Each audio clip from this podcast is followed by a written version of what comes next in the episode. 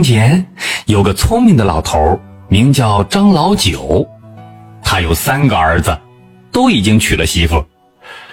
兄弟们呢没有分家，由张老九带着一起过日子。说来也奇怪，张老九的三个儿子呀，生的是眉清目秀，可是做起事情来却是稀里糊涂。这日子久了，张老九心里发愁，嗨，我这把老骨头总不能老赖在世上，看着弟兄三个没有一点机灵劲儿，以后这日子可咋办呀？于是他就想从三个儿媳妇中选一个聪明一点的来当家。这天，张老九把三个儿媳妇叫到跟前，对他们说：“你们很久没有回娘家了，这段时间家里也没什么事情，不如你们都回娘家去看看爹娘。”三个媳妇儿听说可以回娘家，欢喜的不得了，忙问公爹可以让他们住多久。顺便带些什么东西回来？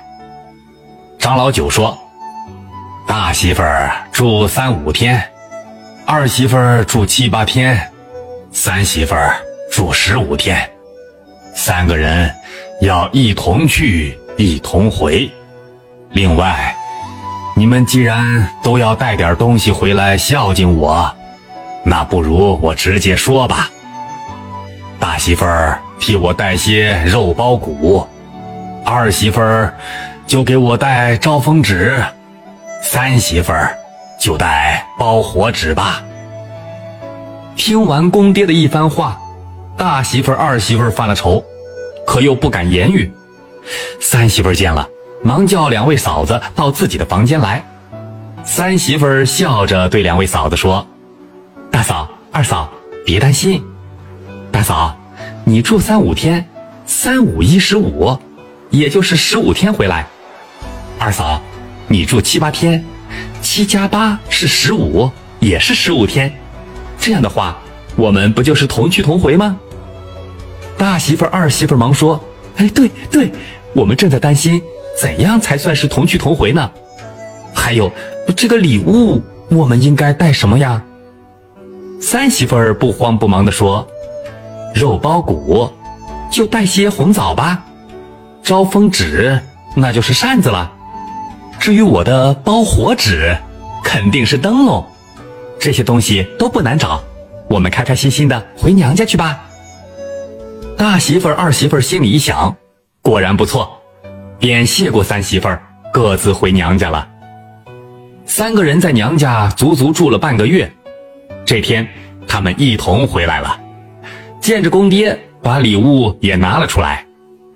张老九一看，礼物一点都没错，便问他们是怎么想出来的。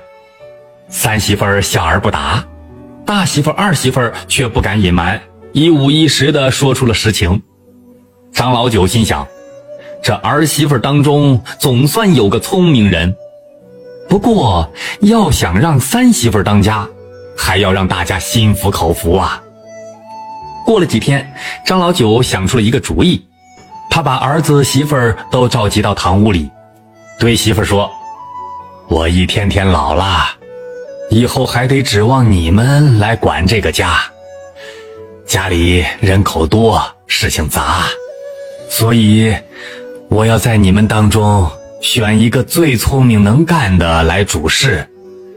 今天我就要来考考你们。”三个儿子一起说：“那就考考他们吧。”张老九开始出题了。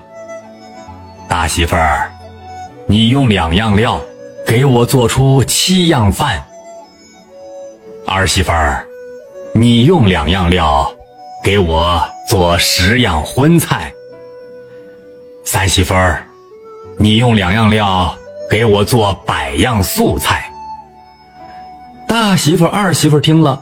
都面带难色，这三媳妇一听到公爹出的题目，心中早就有了数。不过这三媳妇不仅聪慧，还贤淑，平时做什么吃什么总会顾及别人。今天公爹的目的很清楚，他早就想好了，绝不能不顾及两个嫂嫂去抢头功。待走出堂屋，他忙去看两个嫂子。两个嫂子正不知怎么办才好，他赶忙安慰说：“不急不急，我们一起想办法。”他把自己的想法告诉了两位嫂子。第二天，妯娌三人一起来见公爹。大媳妇儿端上热乎乎的绿豆大米饭，二媳妇儿端上香喷喷的韭菜煎鸡蛋，三媳妇儿端上白菜煮豆腐。张老九看了，连连点头。原来他说的七样饭、十样荤菜、百样素菜，要用的绿豆、韭菜和白菜，方言谐音为六豆、韭菜、白菜。